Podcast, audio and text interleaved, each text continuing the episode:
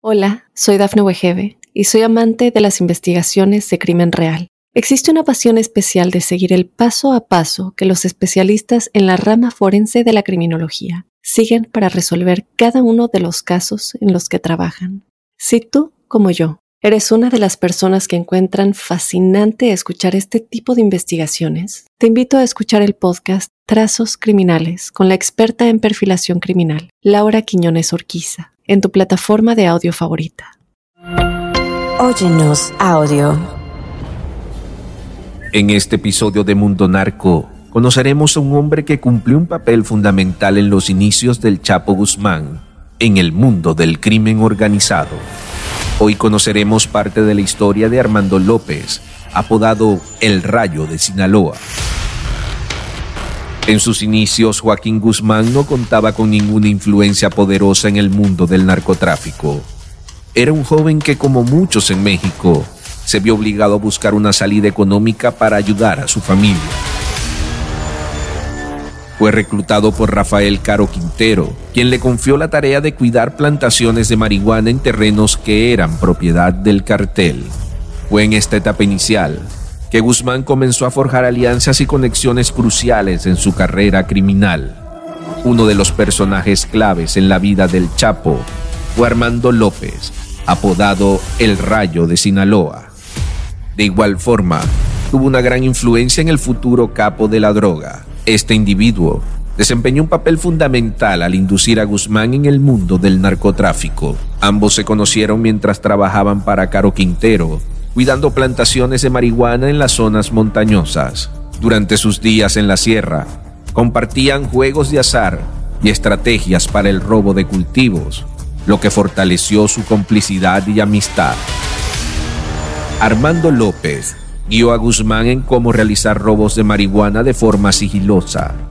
El Chapo solía recoger pequeñas cantidades de marihuana que luego entregaba al rayo de Sinaloa. Este último se encargaba de vender la droga en el mercado de Culiacán y compartía las ganancias con Guzmán. Esta asociación resultó crucial en el ascenso del Chapo en el mundo criminal. Otro punto importante en esta historia poco conocida es el trágico destino de Armando López. Su estrecha relación con Joaquín Guzmán, el Chapo, finalizó abruptamente cuando los hermanos Arellano Félix asesinaron a López el Rayo de Sinaloa, fue asesinado por órdenes de los hermanos Arellano y su crimen acabó con la tregua que existía entre las dos organizaciones criminales. El compadre de Guzmán Loera se había enamorado de la mujer prohibida, Enedina Arellano Félix, hermana de los fundadores del cartel. Ante las pretensiones del Rayo de Sinaloa, los hermanos Arellano Félix decidieron por celos dar muerte al cercano del capo. La tragedia se consumó y el mensaje fue claro para Guzmán Loera. Cualquier integrante de su grupo no sería bien visto, y menos de querer enamorar a una de sus familiares. Este evento marcó el inicio de una serie de matanzas y enfrentamientos en el mundo del narcotráfico mexicano. Con el tiempo, Joaquín Guzmán se distanció de su papel inicial como simple recolector de marihuana y creció en la organización criminal. Su influencia y poder se expandieron y se convirtió en uno de los principales capos de la droga en México. Conozcamos un poco más de esos inicios del Chapo en el mundo de la mafia en este nuevo episodio de Mundo Narco. Drogas, dinero y mujeres Conoce las historias de los jefes de cárteles más poderosos basados en hechos y testimonios reales. Mundo Narco. Recorre la vida de los grandes líderes de la mafia. Descubre las causas que los motivaron a volverse delincuentes, cometer sus crímenes, tejer una red de complicidades alrededor del mundo y amasar grandes fortunas gracias a la venta de drogas y otros delitos. ¿Estás listo para entrar al mundo narco? Prepárate para un viaje a las entrañas del crimen organizado. Mundo Narco. Bienvenidas y bienvenidos a Mundo Narco, un espacio donde recorreremos la vida de los grandes líderes de la mafia las causas que los motivaron a volverse delincuentes, cometer sus crímenes, tejer una red de complicidades alrededor del mundo y, amasar grandes fortunas gracias a la venta de droga y otros delitos. Este es un verdadero viaje a las entrañas del crimen organizado y como cada episodio me complace presentar a mi colega y amigo Jesús Lemus Barajas, periodista mexicano y autor de varios libros acerca del narcotráfico y sus nexos con esta flamante clase política y empresarial en México. Querido Jesús, ¿cómo estás? Buen día. ¿Qué tal, mi querido José Luis? Siempre un gusto, un placer saludarte, siempre con el, con el honroso placer de poder colaborar contigo aquí en Mundo Narco y por supuesto vamos a platicar de lo más recóndito que se da dentro de la mafia mexicana son, han sido episodios, bueno, vamos con este, con el segundo episodio, han sido realmente pasajes más bien interesantes los que hemos podido debatir, hemos encontrado puntos de coincidencia y también lo que decíamos en el episodio pasado, ¿no? Narrar la verdad eh, pues ahora sí que con, con, lo que es, con todas las realidades, con todos los claroscuros que tiene esta. ¿Te acuerdas que el episodio pasado justo conversábamos acerca de la turbia infancia de Joaquín El Chapo Guzmán, sus inicios en la mafia? Hablamos de cómo el contexto social y político de aquella época pues orilló a muchos campesinos de las zonas serranas en este enclave geográfico conocido como el Triángulo Dorado, los estados de Chihuahua, Sinaloa y Durango, a que se dedicaran justo a la siembra, al cultivo pues y al trasiego de drogas, en este caso la marihuana. Eh, después habría otros, otras drogas sintéticas ya más avanzadas, como lo estamos conociendo en estos últimos años, quizás en la última década, el fentanilo. Y hablamos de Joaquín Chapo Guzmán, insisto, de los inicios, pero me gustaría que avanzáramos en este proceso. Ya, insisto, hablamos de la, de la infancia, cómo la vivió en Badiraguato, a quién conoció para adentrarse al mundo del narco, a Pedro Avilés Pérez, quien presuntamente era su tío, los malos tratos de su papá, las alianzas que tejió con algunos complicidades y se hizo de algunos socios como Héctor Luis Palma Salazar el Güero. Y en fin, vamos adelantándonos a este segundo episodio que va a estar bastante interesante, no, no, no se despegue, eh, lleno de más intriga, de más conexiones, de más, eh, de más carnita, como decimos en México. Vamos a hablar de la, de la carrera criminal del capo. Jesús, ¿qué podemos... Eh, ahondar o destacar en esta primera fase, digamos, de, este episodio de la carrera criminal de Joaquín El Chapo Guzmán? Yo creo que hay que destacar, como tú ya decías, eh, mi querido José Luis, el asunto de las amistades, las relaciones, el entorno social que tuvo en su momento, en sus inicios. Eh, Joaquín Guzmán lo era cuando era apenas un muchacho, cuando apenas fue eh, reclutado por Rafael Caro Quintero para ayudarlo a cuidar algunos terrenos de sembrados de marihuana, bajo terrenos que eran propiedad y sembradíos que eran propiedad, por supuesto, ya lo dijiste, de Pedro Avilés Pérez. Hay que recordar que el Chapo Guzmán en aquel tiempo, bueno, no tenía toda la influencia de nadie, era un muchacho limpio que venía prácticamente de la necesidad, de la urgencia de ayudar económicamente a la familia que estaba en condiciones económicas pues muy deplorables. Entonces, como muchos, como muchos eh, chiquillos en México, tuvo que entrar a trabajar y hasta ahí no había ninguna influencia. La primera influencia que podría haber tenido dentro del narcotráfico podría considerarse que fue la de Rafael Caro Quintero, quien fue el que lo reclutó y lo hace eh, que se ponga a trabajar, le da una, una escopeta de chispa y con esa escopeta de chispa, de municiones, te has de recordar de ese tipo de escopetas, eh, huiloteras que le dicen incluso en algunas, en algunas localidades, con esa era con la que cuidaba o al menos alertaba de la presencia de, de, guardias o de, perdón, de, seguridad pública en torno a aquella, aquellos sembradíos. Pero hasta ahí no había ninguna influencia. Creo que la principal influencia que tiene eh, este Joaquín Guzmán lo era para comenzar a adentrarse en un mundo criminal es la de Armando López, el famoso Rayo de Sinaloa. Armando López, eh, todavía algunos historiadores del narcotráfico incluso lo ubican a la era posterior a que Joaquín Guzmán se hace jefe de jefes dentro del cártel de Guadalajara, pero realmente la, relación de Armando de, Armando López, el rayo de Sinaloa, viene desde muy temprano. Armando López se conoce con Joaquín Guzmán Loera en aquellos tiempos en los que también Armando López era uno de los muchos muchachos que contrató Rafael Caro Quintero para el cuidado de muchos cultivos de marihuana. Armando López es un muchacho que viene de la zona de Choice, Sinaloa, más al norte de Badiraguato, y ahí él comienza a tener esa relación, se comienza a conocer y a entender con Armando López, porque Armando López cuidaba una zona perimetral aledaña a la de Joaquín Guzmán Loera Y en eso, para matar las tediosas tardes de, de, calor allá en la sierra, que no tenían mucho que hacer y que jugaban a la baraja y, jugaban a los, a, los, a los dados, también juegos de azar, y en eso se pasaban las tardes. Allí es cuando creo que el verdadero padrino del de, de Chapo Guzmán es Armando López, quien lo comienza a inducir y le comienza a decir pues que pueden hacer negocios ellos, cómo pueden este, ir asociándose, cómo pueden a, comenzar a, cometer robo hormiga de los cultivos de, de marihuana para ellos trasegarla. Todo lo que hacía Joaquín Guzmán lo era, era que se metía hacia las partes, ya de, dentro de las zonas más frondosas de cultivos de marihuana, se metía hacia la zona de adentro, de lo, de más profundo de las de los cultivos que le tocaba cuidar, cortaba algunas ramas, las deshojaba y digamos que hacía pequeños, pequeños cortes a, la, a, la, a los cultivos y esos cortes se los entregaba al famoso rayo de Sinaloa. Y le, él, él, incluso Joaquín Guzmán es el que le pone el rayo de Sinaloa, porque era rápido, porque en lo que se quedaba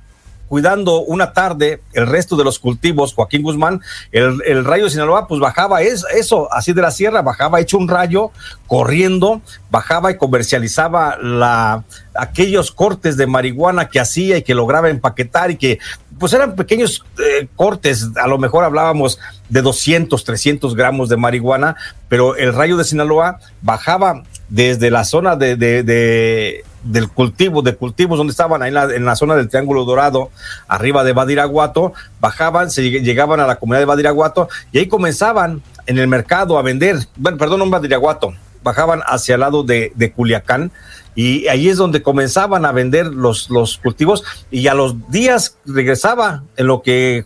eh, Joaquín Guzmán seguía cuidando los dos perímetros de siembra, tanto el de el Rayo de Sinaloa como el de él, pues ya regresaba el otro, ya llegaba, con unos dineros y ya llegaba con algo para comida y ahí es donde se afianza esa relación. Creo que ese es un punto bien importante que está como muy oscuro en la historia, mi querido José Luis. No se ha tocado mucho, pero creo que la, influencia del Rayo de Sinaloa en la vida criminal de Joaquín Guzmán Loera es, es pero fundamental.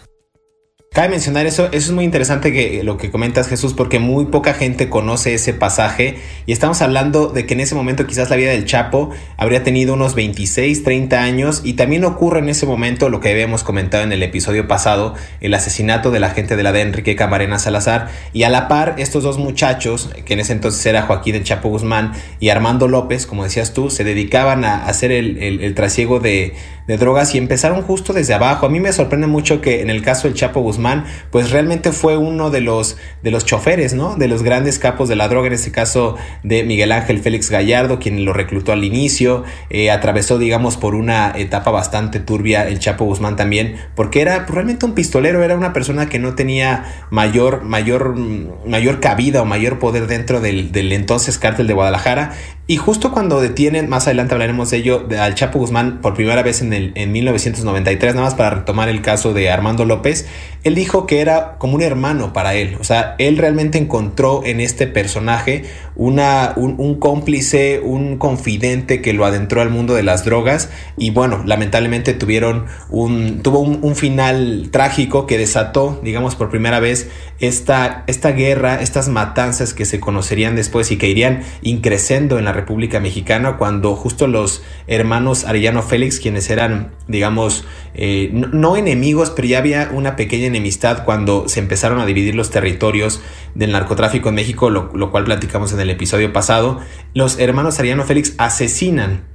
Armando López a este mejor amigo del Chapo y es ahí cuando se declara digamos una, unas matanzas más álgidas, momentos duros para el narcotráfico en México y para el país evidentemente para la sociedad. Y es ahí cuando empiezan estos atentados Jesús contra eh, el Chapo Guzmán, eh, entra también al quite este personaje del que hablaremos, Héctor Palma Salazar, el, el güero, quien según la historia y según los antecedentes, es el principal ejecutor o el autor, digamos, de las narcomatanzas. Y vamos a hablar también de, la, de, este ataque sangriento de la discoteca Cristina en Puerto Vallarta, que también se le atribuye a Palma Salazar y el Chapo Guzmán. Y empieza, insisto, a raíz de esta conexión, recordemos que el Chapo, proveniente de una comunidad pobre, que lo orillaron a esta pizca de amapola, al cultivo de marihuana, crece con la ayuda de Pedro Avilés Pérez, empieza a hacer conexiones, tenía una familia pues, bastante disfuncional, se adentra en el mundo de las drogas, hablamos de que Armando López fue uno de los impulsores, pero también trabajaba como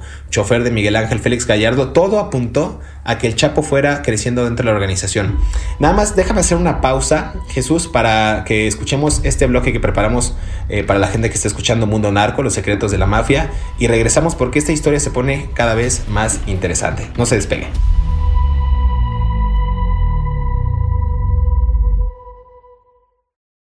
Hola, soy Dafne Wegebe y soy amante de las investigaciones de crimen real. Existe una pasión especial de seguir el paso a paso que los especialistas en la rama forense de la criminología siguen para resolver cada uno de los casos en los que trabajan. Si tú, como yo, eres una de las personas que encuentran fascinante escuchar este tipo de investigaciones, te invito a escuchar el podcast Trazos Criminales con la experta en perfilación criminal, Laura Quiñones Orquiza, en tu plataforma de audio favorita.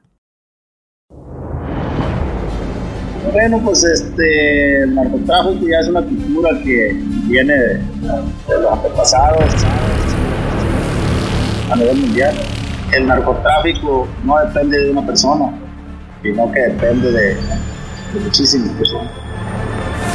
Después del asesinato del narcotraficante colombiano Pablo Escobar Gaviria a manos de fuerzas militares, el mexicano Joaquín Guzmán Loera, mejor conocido como el Chapo, se convirtió en el capo de las drogas más poderoso y temido del mundo. Hasta principios de la década de los 90, el Chapo se posicionó en el mundo del AMPO ocupando la ciudad de Guadalajara como su centro de negocios. Allí operó empresas fantasmas, prestanombres y cooptó a empleados gubernamentales para acumular poder independizarse del cartel y consolidar su propia organización, la de Sinaloa. Sin embargo, con una carrera criminal en ascenso, el hombre de baja estatura y bigote pronunciado fue capturado por primera vez en junio de 1993 en la ciudad de Guatemala. Al ser extraditado a México, el Chapo fue acusado de tres sentencias por asociación delictiva y cohecho, una pena que alcanzaba los 20 años y 9 meses de prisión. De haber permanecido en la cárcel, el Chapo Guzmán habría sido liberado en el año 2013. Sin embargo, no quiso acatar las normas. Él no estaba hecho para seguir las reglas. No lo hizo de niño, no lo haría tampoco de adulto. El 19 de enero del 2001, el Chapo se fugó de la penal del Puente Grande, Jalisco, en el que permanecía desde 1995. Las investigaciones desvelaron las corruptelas del sistema penitenciario mexicano y también se descubrieron los lujos y excesos que Guzmán Loera gozaba en las cárceles de máxima seguridad. Los años posteriores serían cruciales para el capo sinaloense, pues según informes de inteligencia, el cartel de Sinaloa viviría sus mejores años de bonanza con la ayuda de Ismael Zambada García el Mayo y Juan José Esparragosa Moreno el Azul los negocios del Chapo llegaron a ser tan rentables que la prestigiosa revista Forbes calculó su fortuna en mil millones de dólares y lo catalogó como uno de los hombres más ricos del mundo.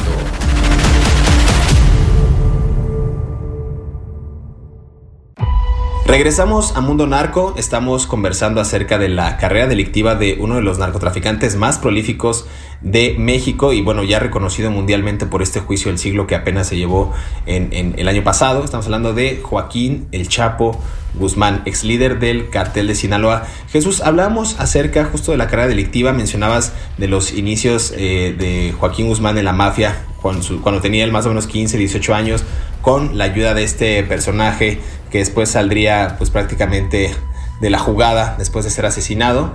Pero hablamos también de que él empezó como pistolero, como, como chofer y después como pistolero de Miguel Ángel Félix Gallardo. Es decir, él desde muy pequeño parece que infancia era destino porque siempre estuvo predispuesto a tener pues una carrera criminal, aunque él no, nunca supo, yo creo que nunca se imaginó que, que, iba a ser inclusive reconocido por la revista Forbes, recuerdas en el número 701 como los millonarios, como los hombres más ricos, como los hombres más millonarios del, del planeta. Habría que, destacar eso justamente, mi querido José Luis, que el asunto de la relación entre Joaquín Guzmán y el Rayo de Sinaloa, pues sí se da entre los 15 a los 18 años, por ahí están perdidas las, las, las fechas, 15 a 18 años es cuando se, se entabla esa relación entre el Chapo Guzmán y el Rayo de Sinaloa. Y después, después habría de venir el surgimiento, cuando el Chapo Guzmán tiene 20 años, eh, habría de venir el surgimiento del cártel de Guadalajara, una vez que Pedro Avilés, bueno, es, es detenido y una vez que eh, también Lamberto Quintero fue abatido y que prácticamente la producción de, de cocaína, perdón, de marihuana en la zona del Triángulo Dorado, en la región norte de Badiraguato, eh, queda en manos o bajo el control de Rafael Caro Quintero, pues es cuando Rafael Caro Quintero decide trasladar su, la cabeza de su, de su imperio de las drogas, bajarlo, sacarlo de Culiacán y llevarlo hacia la zona de Guadalajara. Para esto pues, recordemos que se asocia con, sus, eh, con Miguel Ángel Félix Gallardo, bueno, se asocia con el jefe de jefes y también se, asocia con el otro. Con Ernesto Fonseca Carrillo. sí, es cierto, es cuando, es cuando Rafael Caro Quintero se asocia con Miguel Ángel Félix Gallardo y con Fonseca Carrillo es cuando surge ahí, cuando Ernesto Doneto, Ernesto Fonseca Carrillo, es cuando surge el cártel de Guadalajara. Una vez que se establece el cártel de Guadalajara, eh, pues los activos, llegan los activos, que ya lo habíamos comentado, llegan los activos al cártel de Guadalajara y llegan gente como Héctor Beltrán Leiva, con su hermano Arturo y con su hermano Alfredo, que estaba también ya muy, muy, muy chiquillo. Y llegan también los hermanos Arellano Félix, llega eh, este Zambada, el Mayo Zambada, con su hermano Jesús, llega también, eh, por citar algo, el azul, por supuesto, recordarás, y entre ellos, bueno, llega también este el Chapo Guzmán, junto también con dos personajes que ahí se, ahí se conoce con otro más, con su compadre Héctor Salazar Palma, que también sería luego a la postre un actor principal del narcotráfico. Y ahí es cuando Rafael, cuando es el Chapo Guzmán, una vez que Miguel Ángel Félix Gallardo lo asume como hombre de sus confianzas, porque le denota gallardía, le denota eh, valentía, pero sobre todo y es una cosa que no han mentido las series de Netflix, ¿eh? las series de todas las, plataformas en las que se platica de los narcotraficantes. Creo que eh, el Chapo Guzmán, dentro de sus eh, dentro de sus cualidades en el mundo del narcotráfico, la mayor y la más importante fue que siempre hacía valer su palabra y siempre fue una persona de mucha seriedad en todos los sentidos. Entonces, por eso Miguel Ángel Félix Gallardo lo asume como su pistolero principal, lo toma como su chofer y pues le, le, pide que, que genere una escolta en torno a Miguel Ángel Félix Gallardo, mientras que Rafael, bueno, asumió a otros como Almayo Zambada, fue el, jefe de escoltas de, de Rafael Caro Quintero y Ernesto Fonseca Carrillos, bueno, asume a su, su, a su sobrino, el Señor de los Cielos, lo asume también como, como su escolta. Hay que agarrar un partes. Miguel Ángel, eh, Miguel Ángel Gallardo, al asumir al Chapo Guzmán como su principal eh, o como hombre de confianza, su escolta, su principal pistolero, pues también le pide que cree su propio equipo de trabajo. Y ahí el Chapo Guzmán eh, se hace rodear de tres personajes bien importantes, que hablamos del Güero Palma, Héctor Palma Salazar, que lo hace también su compadre, se hace también de, el, de Armando López, el famoso Rayo, con el que ya también tenía mucha infancia, mucha infancia y conociencia desde cuando, y también a ellos se asuma, se sume se, se, se, suma, perdón, también este otro personaje que también cobrará mucha, mucha importancia dentro de la historia, que es Humberto Rodríguez Bañuelos, la rana, el que luego asesina al cardenal Juan Jesús Posazo Campo. Y ese es el grupo, el grupo de, de, confianza del Chapo Guzmán, con el que luego habría de formar el, el primer, la primera fracción del cártel de Sinaloa. Está bien interesante eso que dices porque de acuerdo con un perfil psicológico de la, de la, de la extinta PGR, hoy Fiscalía General de la República en México, decían que el Chapo, pues debido a su baja estatura, trataba siempre de mostrar su, su superioridad intelectual, su ambición desmedida por el poder. Y quizás yo creo que estas dos características, Jesús, fueron eh, las que le permitieron ir asumiendo la, la manutención de su familia a través de la venta de marihuana, pero también llegar hasta este círculo que me mencionabas de Félix Gallardo para que él pudiera tener este reconocimiento y pudiera tener también esta, esta valía dentro de la organización que ya pesaba. No sabían en ese momento, tú acabas de mencionar Jesús Zambada García, Ismael Zambada García, eh, Juan José Esparragosa Moreno, eh, Héctor Palma Salazar, eh, en fin, un buen de personajes que a la postre serían pues prácticamente enemigos públicos número uno de Estados Unidos, ¿no? En Chicago, en California, en, otras, en otros estados, pero Creo que aquí es interesante ver cómo, cómo se fue tejiendo y comentaba en, el, en, el, en la cápsula pasada que creo que también un episodio donde cambió la vida del Chapo fue cuando tenía, te digo, entre 26 y 30 años y matan a la gente de la DEA,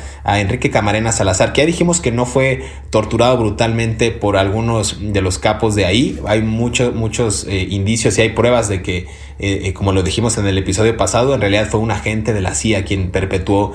esa ejecución. Pero a ver, aquí hablamos también de Rafael Caro Quintero, de, los, de uno de los socios de Félix Gallardo, que cuando ocurre este, este pasaje del asesinato de Camarena, ahí, eh, según agentes de la DEA también, el Chapo logra apoderarse de las rutas de la droga que habían dejado los antiguos socios de estos personajes que ya iban en caída o en desgracia, y lo hace, tú mencionaste un personaje relevante en esta, en esta historia, en esta trama, con Héctor Luis, eh, el, el Güero Palma,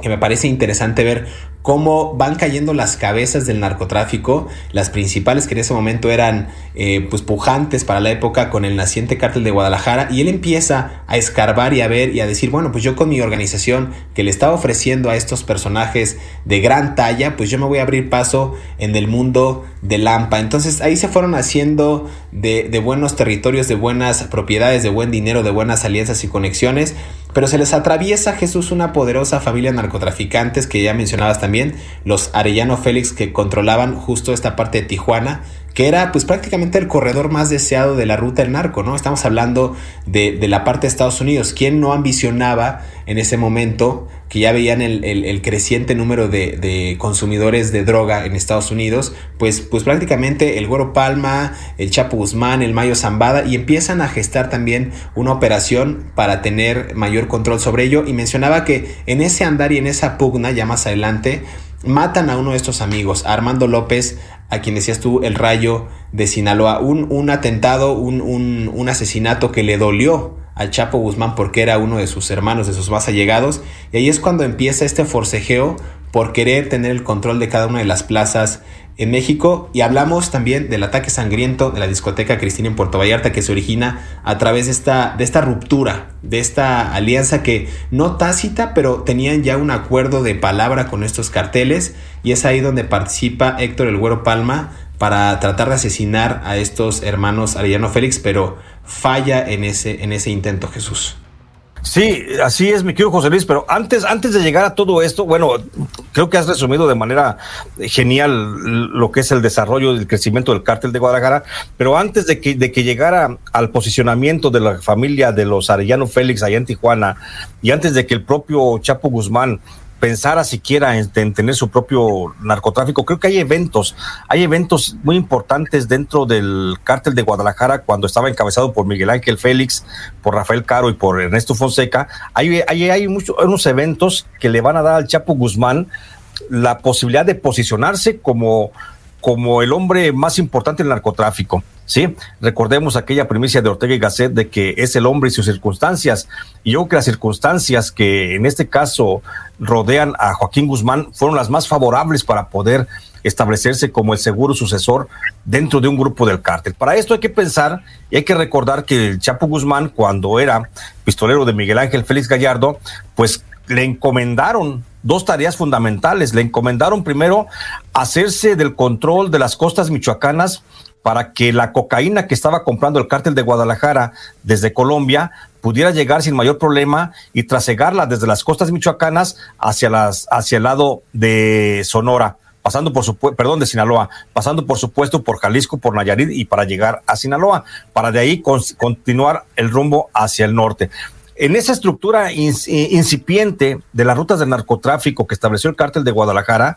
a Joaquín Guzmán le encomiendan el control de las, de las costas de Guadalajara, de las costas de Michoacán. Para esto, Joaquín Guzmán se hace de una propiedad, compra una propiedad con recursos del cártel de Guadalajara, compra una propiedad que se conoce como la Tupetina, hoy es una base naval.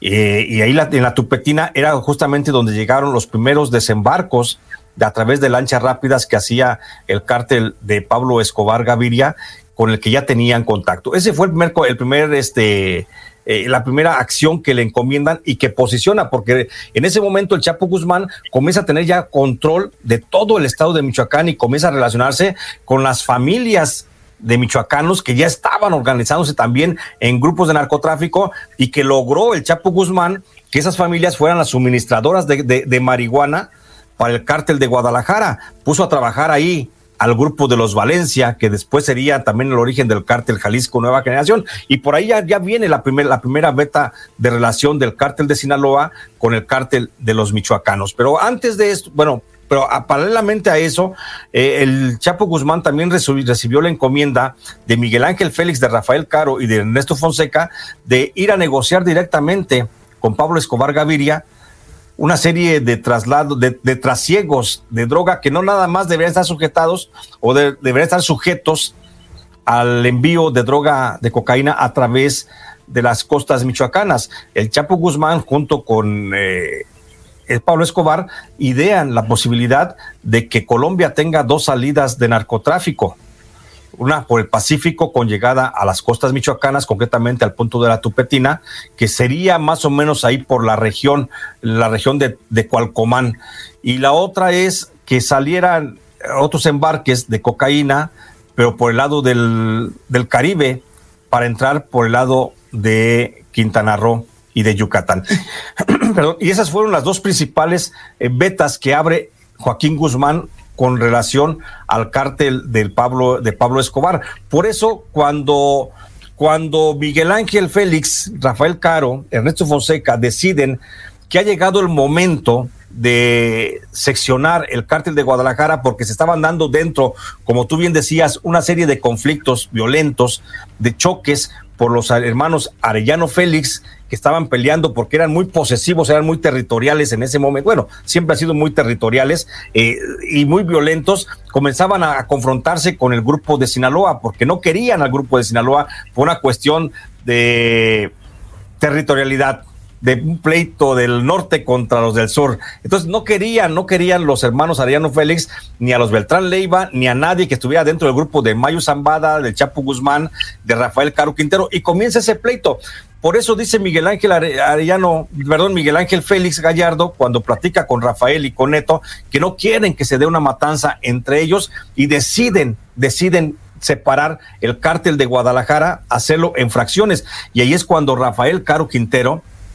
viendo por los intereses de Sinaloa, de su grupo Sinaloa, decide que el Chapo Guzmán, junto con eh, el Bayo Zambada, con Jesús Zambada, con el Azul también, y con el Güero Palma, con Humberto, Humberto Rodríguez Bañuelos, se asienten en la zona de Culiacán y que ahí se establezca el cártel de Sinaloa. Así es como nace el cártel de Sinaloa. Por su parte, Miguel Ángel Félix Gallardo protege a sus sobrinos y los cuida, a los Arellano Félix, y a ellos les entrega como control único la zona de Tijuana, es cuando nace el cártel de Tijuana. Por su parte, Ernesto Fonseca Carrillo, protegiendo también a su sobrino Amado Carrillo Fuentes, decide sacarlo de la zona y dice, tú te vas para la región del norte de, de Chihuahua, y es cuando nace justamente el cártel de Juárez. Después dicen, ¿A quién le vamos a dejar el control del cártel de Guadalajara? Y pues lo dejan a Nacho Coronel, que a final de cuentas era un hombre leal a los tres, a los tres eh, caballeros del cártel de Guadalajara, a Miguel Ángel, a Rafael y a Don Neto.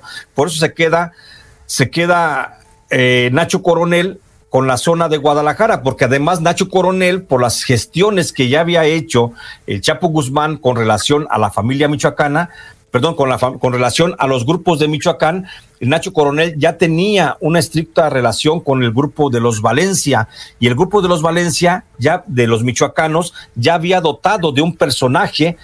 que servía como, como jefe de sicarios a Nacho Coronel, que se llamaba un muchacho incipiente que iba saliendo apenas ahí, eh, imberbe apenas en el mundo del narcotráfico, que se llama Nemesio Oseguera. Y Nemesio Oseguera es cuando comienza a trabajar junto con Nacho Coronel y es cuando después, después ya lo platicaremos en un capítulo más adelante, el surgimiento de este cártel Jalisco Nueva Generación. Pero a lo que voy, el Chapo Guzmán es el padre de toda esta formación de, de, grupos y hasta ahí hay que resaltar dos cosas importantes. El Chapo Guzmán mantenía una relación estrecha, amistosa, solidaria con el grupo de los Beltrán Leiva, que luego surge de ahí el cártel de los hermanos Beltrán Leiva, con Héctor, con, con Arturo y con Alfredo, tenía una estrecha relación. También tenía una muy estrecha relación, pues justamente con Vicente y con Amado Carrillo Fuentes, los sobrinos de Don Neto, que son los que forman el cártel de Sinaloa. Y tenía esa relación con los únicos que estaba distanciado, y de ahí vamos para pasar al tema de la discoteca eh, de allá de, Vallarta, eh, pues hay discoteca Cristín. Ahí hasta, hasta ahí la disputa era únicamente con el cártel de los Arellano Félix y se acentúa esa disputa con el cártel porque justamente Armando López, el rayo de Sinaloa, se enamoró de, de Nedina Félix Arellano la hermana de los hermanos Arellano Félix. De ese amorío, bueno, pues surge esa, esa, esa, esa disputa porque Armando López le, le, informa, le informa al Chapo Guzmán que quiere casarse con Enedina. Enedina le informa a sus hermanos que quiere casarse con el Rayo de Sinaloa porque estaban locamente enamorados y era un amor eh, pasional, de acuerdo a las palabras que en su momento me dijo Humberto Rodríguez Bañuelos La Rana cuando lo conocí y platicamos de este tema dentro de la cárcel de Puente Grande. Era un amor pasional que se veía y se, y se desbordaba en todo momento, decía él. Entonces, los hermanos Arellano Félix eran territoriales, eran celosos y le impiden ese matrimonio a su hermana Enedina y le matan, matan, asesinan a, a Armando López, el rayo de Sinaloa. Eso es lo que hace que el Chapo Guzmán siente esa muerte, pues prácticamente en su familia, porque era su hermano, y por eso rompe, y ahí se da el rompimiento y la declaración de muerte entre los Arellano Félix y el grupo de Joaquín Guzmán, que luego terminaría con, la, eh, con el intento de asesinato que se da en la discoteca Cristín. Jesús, muy interesante este episodio, muy interesante este pasaje de cómo vamos narrando la, actividad criminal del Chapo, cómo fueron las conexiones. Me parece que el Chapo Guzmán no es que hagamos una apología o que estemos venerándolo, pero él hace una especie de escuela y empieza la formación de capos de la droga que hoy día pues son eh, algunos, en el caso por ejemplo de Nemesio Ceguera a través de la conexión de Nacho Coronel, siguen siendo capos que están buscados por la autoridad mexicana y estadounidense y son capos que han formado nuevas vías, nuevos eh, rutas de trasiego, nuevas formas también de llegar a nuevos mercados, eh, no solamente en México, en Estados Unidos, en Asia, en Europa, y, hemos, y hemos tocado muchos de estos, de estos ángulos, de estos temas. Déjame ir nada más a una pausa para seguir hablando acerca de Joaquín El Chapo Guzmán, su carrera delictiva aquí en Mundo Narco, los secretos de la mafia.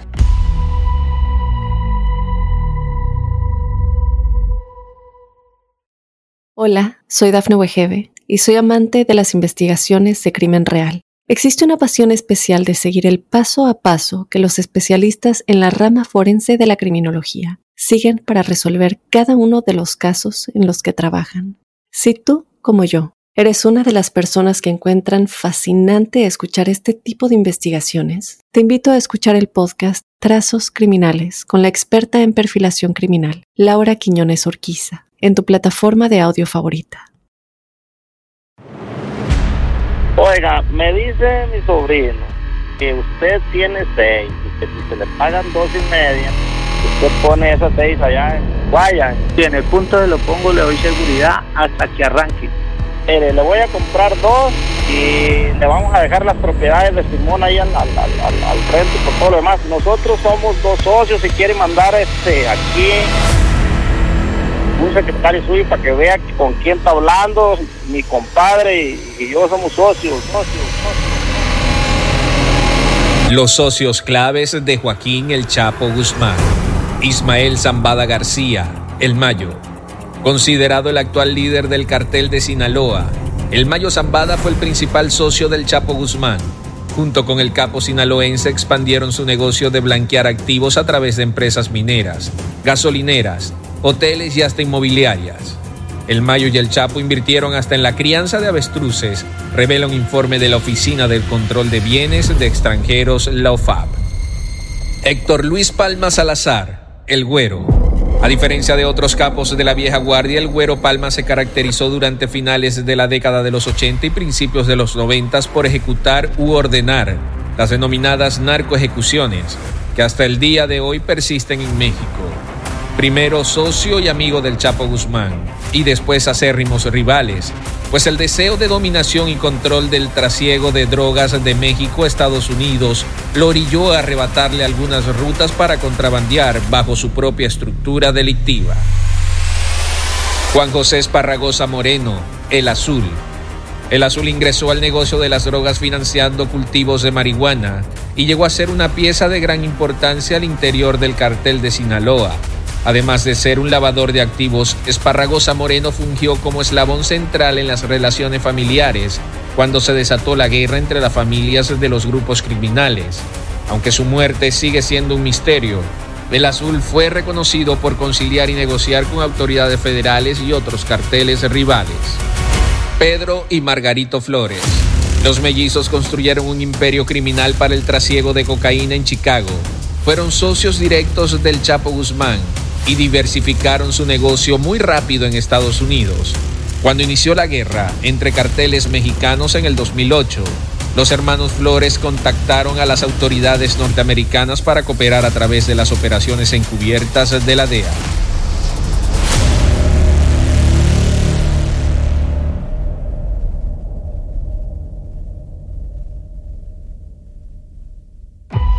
Regresamos a Mundo Narco, estamos conversando acerca de la carrera delictiva de Joaquín El Chapo Guzmán. Antes de ir a esta pausa, hablamos justo del asesinato de El Rayo de Sinaloa, este personaje que fue entrañable para Joaquín Chapo Guzmán, que lo acercó al mundo de la mafia, además de su tío Pedro Avilés Pérez, pero realmente un, sujeto que, que, pues que marcó parte de la actividad criminal y que haría que el Chapo Guzmán se acercara a estos personajes como Miguel Ángel Félix Gallardo ganara la confianza de estos grandes capos de Doneto, de Rafael Caro Quintero, para que pudiera no solamente ser el chofer, sino el pistolero y más tarde apoderarse de estos territorios que iban dejando las viejas cabezas que iban cayendo pues por muchos temas, ya lo hemos dicho, por el asesinato de Enrique Camarena, también por la reconfiguración del narco y bueno, por la propia dinámica de que estos personajes pues ya venían en declive eh, y bueno, estos personajes decíamos Juan José Esparragosa Moreno, el Mayo Zambada, Héctor Palma Salazar, eh, Humberto Rodríguez Bañuelas, todos estos empezaron a gestar un una nueva dinámica del narco en México. Eh, Jesús, hablamos justo del, tema de la discoteca Cristín, que me parece interesante retomar cómo es que eh, luego del asesinato de, del rayo de Sinaloa eh, cobran venganza el Güero Palma, el Chapo Guzmán, en contra de, este, de estos personajes de los hermanos Ariano Félix, y a partir de ahí se crea esta ruptura de eh, las organizaciones criminales y empiezan, ya lo decías tú también, eh, a repartirse para que no se gestara antes una, una, guerra, empiezan a repartir que la parte norte de Chihuahua, Juárez, se le entregaron a Amado Carrillo, a los hermanos Arellano Félix la parte de Tijuana, el cártel de Guadalajara se queda con Nacho Coronel, se empieza a gestar la creación del cártel de Sinaloa, pero empieza antes esta ruptura con las narcomatanzas que yo lo veo como una venganza a los propios intereses de los que ellos creían que ya empezaban a hacer sus territorios, sus, sus sembradíos, sus cargamentos, sus conexiones, ya había una ambición en ese momento. Muy bien, sí, me parece eh, muy preciso lo que dices, mi querido José Luis. El asunto es, que si nos dispensamos un poquito de la microhistoria, para no entrar también en tantos detalles con relación a esto, hay que decir que el intento de asesinato de que sufren los hermanos Arellano Félix, Ramón, sobre todo, eh, ahí en la discoteca Cristín, fue porque Ramón fue el que asesinó a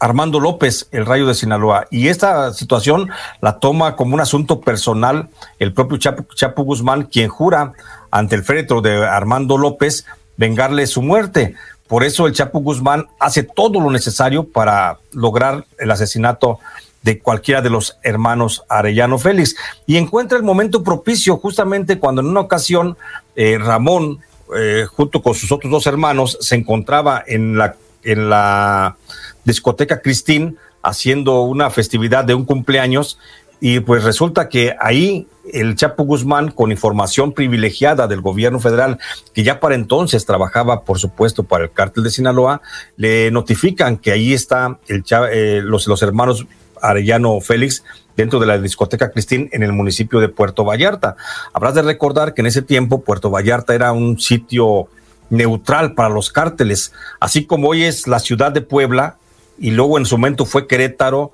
y también en su, en su momento fue la ciudad de Puerto Vallarta, un lugar donde podía andar cualquier narcotraficante, cualquier jefe de narcos y estaba pisando suelo neutral, porque son los pactos a los que... Inclusive el puerto de Acapulco en algún momento, el puerto paradisíaco de Acapulco fungió, porque se encontraban también los Beltrán Leiva, se encontraban los Arellano, inclusive Guzmán, Nacho Coronel, todos se partían ahí. Bueno, por ahí hay un libro también famoso donde dicen que departían eh, eh, personajes de la farándula, ¿no? En este, en este puerto con eh, narcotraficantes. Pero bueno, decías Jesús, perdón. Sí, sí, ah, entonces ha habido, siempre ha habido esos puntos de neutrales donde las familias de los narcotraficantes pueden estar seguros por el pacto de eso de, de, de pues de inmunidad entre ellos mismos. El caso es que Puerto Vallarta fue en su momento y ahí era donde todos celebraban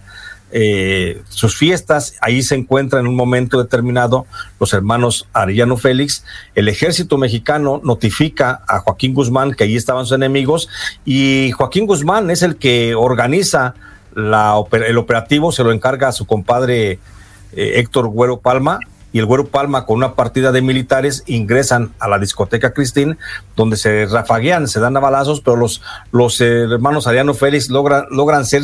sacados por la parte de atrás y se dan a la fuga. Este, este, este encontronazo, pues no deja más que una situación que por un lado el gobierno federal que ya en ese tiempo pues ya estaba viendo cómo se estaban dando de golpes los narcotraficantes con una guerra abierta entre ellos, pues también buscaba de alguna forma la pacificación. Por eso el gobierno federal, con el secretario ya de gobierno, eh, secretario de gobernación, que era Jorge Carpizo MacGregor, idea la posibilidad idea la posibilidad de ir pacificando estos, estos enfrentamientos, llama a la negociación a cada uno de ellos, pero pues ninguno, ninguno tiene, ninguno tiene control. Después buscan para romper ese pacto de impunidad y de, y de relación que había entre el gobierno y narcotraficantes, buscan incriminar con actos públicos y notorios a algunos de los principales cabezas de cárteles para poder justificar su detención.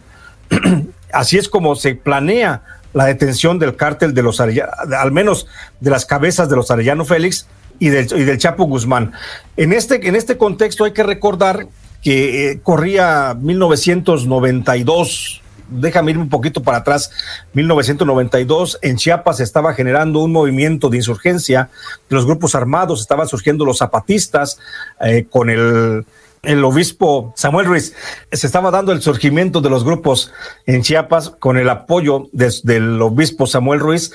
Y entonces pues, estaban buscando cómo, se, cómo armarse el grupo de los zapatistas del ZLN y el, padre Samuel Ruiz hizo contacto con el obispo que estaba en aquel tiempo de Tijuana, que era el padre Juan Jesús Posazo Campo. Y Juan Jesús Posazo Campo es el que comienza a suministrar las armas al Ejército Zapatista de Liberación Nacional a través del cártel de los, de los Arellano Félix. Eso motiva para que el secretario de Gobernación, Jorge Carpizo MacGregor, le hiciera un llamado a el padre Jesús Posazo Campo y le dijera que se frenara en ese, en ese momento, que no siguiera bajando armas desde Tijuana hasta Chiapas y que, que si no se iba a ver en la necesidad de una detención preventiva sobre su persona. El padre Juan Jesús Posazo Campo, altanero y peleonero, porque era un bravucón, como era, lo empujó y le inventó la madre al, al secretario de gobernación, Jorge Carpizo, y ahí es cuando Jorge Carpizo decide matar tres pájaros de un tiro, decide establecer una orden de captura sobre los hermanos Arellano Félix, decide lograr la detención del Chapo Guzmán y decide, por decisión presidencial, eh, ejecutar al cardenal Juan Jesús Posazo Campo. Para esto, eh, el, secretario de Gobernación le instruye a uno de sus mejores hombres, que era el del director de la Dirección Federal de Seguridad, le instruye que organice el asesinato de Juan Jesús Posazo Campo y este le ordena a un excomandante, a un comandante de la Policía Judicial de Sinaloa que se llama Humberto Rodríguez Bañuelos, que trabajaba para el Chapo Guzmán y a veces trabajaba para el cártel de los Ariano Félix, le instruye para que ejecute, sea el ejecutor de la, de, del cardenal Juan Jesús Posazo Campo. Así, Humberto Rodríguez Bañuelos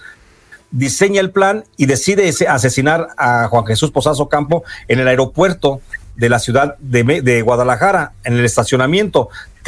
cuadró las fechas de, salida del, del, cardenal y bueno, en ese mismo también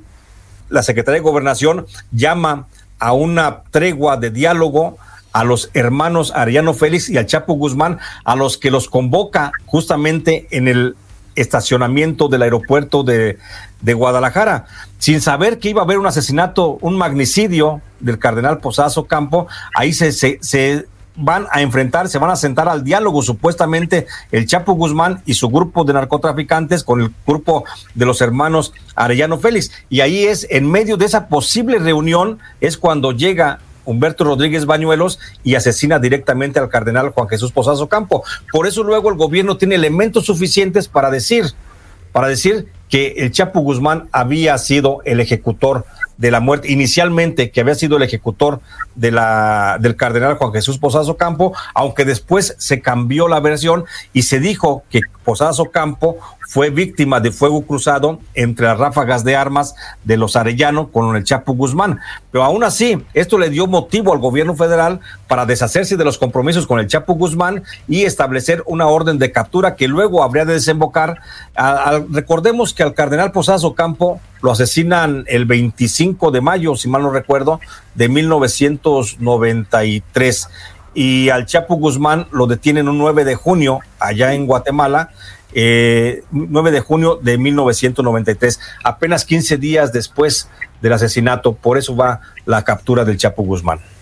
A mí me parece muy interesante este, este pasaje porque justo lo que dices tú, ¿no? El momento cumbre del 24 de, mayo del 93 que llegan al aeropuerto internacional de Guadalajara, el Chapo presuntamente dicen también otras versiones que iba a realizar un viaje para ampliar justo las relaciones políticas de protección de alto nivel y es cuando ocurre esto, ¿no? En esta reunión que había organizado Jorge Carpizo MacGregor y ahí es cuando el Chapo corre por ahí eh, algunos expedientes y algunos libros ya han detallado bastante, inclusive nosotros en los artículos que hemos escrito, le habían dicho al Chapo, corre, corre porque hay gente armada, ¿no? Entonces este era uno de sus guardaespaldas, me parece que era de, nombre Antonio Mendoza Cruz, el Chapo se lanza al piso, comienza a gatear apresuradamente hacia el interior del aeropuerto y huyen por esta balacera protegido por su guardaespaldas. Lo que bien dices, Jesús, ya vamos a ir cerrando este episodio. Tendríamos que tener por lo menos 50, 60 para hablar de toda la carrera delictiva, de la infancia, de las conexiones de las mujeres del Chapo Guzmán. Pero ya nada más para matizar e ir cerrando el episodio. El asesinato del cardenal, ya lo decías tú, Jesús, eh, pasó a las primeras planas, fue un acto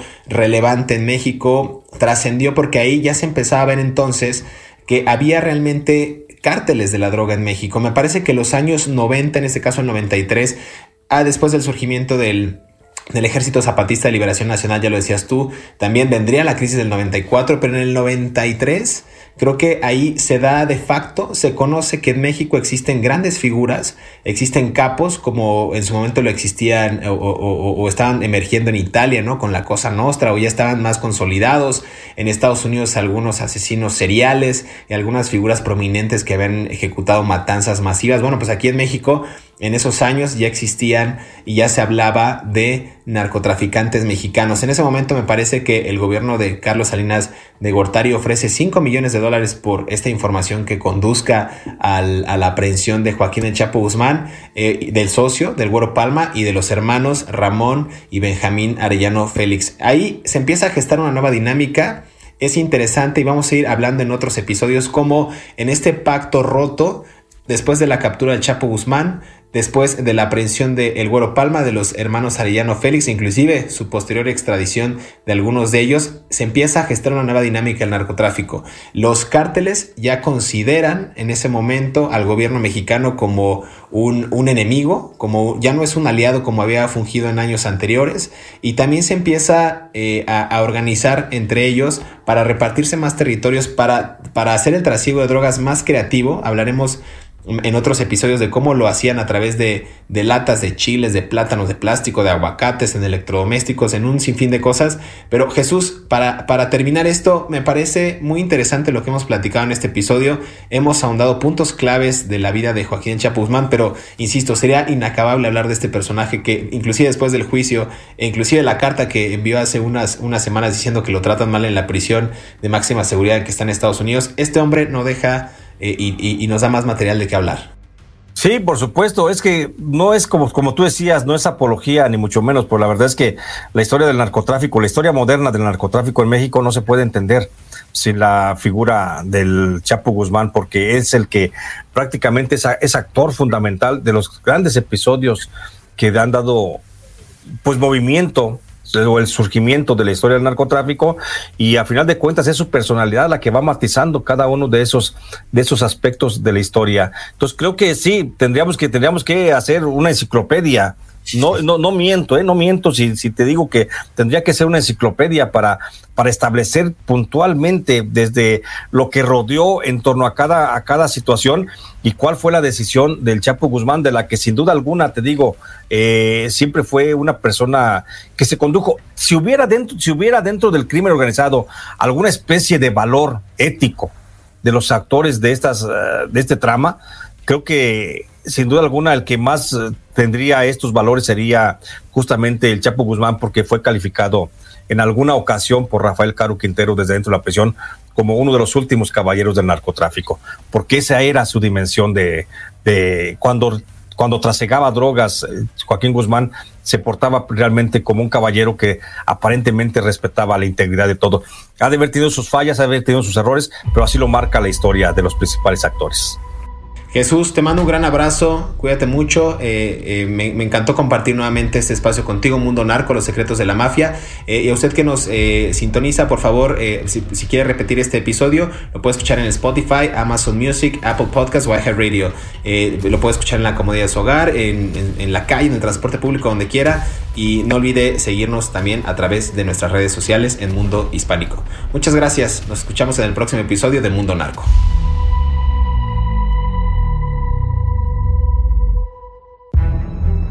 En el próximo episodio de Mundo Narco, conoceremos al núcleo más cercano de Joaquín Chapo Guzmán, sus hijos, sus mujeres, sus hermanos y la gente que vivió los temores, las angustias, pero también los momentos de más alegría del capo sinaloense. Si te gustó este episodio, activa el botón de seguir en la plataforma que nos estés escuchando, ya sea Spotify, Amazon Music, Apple Podcast o iHeartRadio. Mundo Narco es un producto original de Mundo Hispánico, todos los derechos reservados.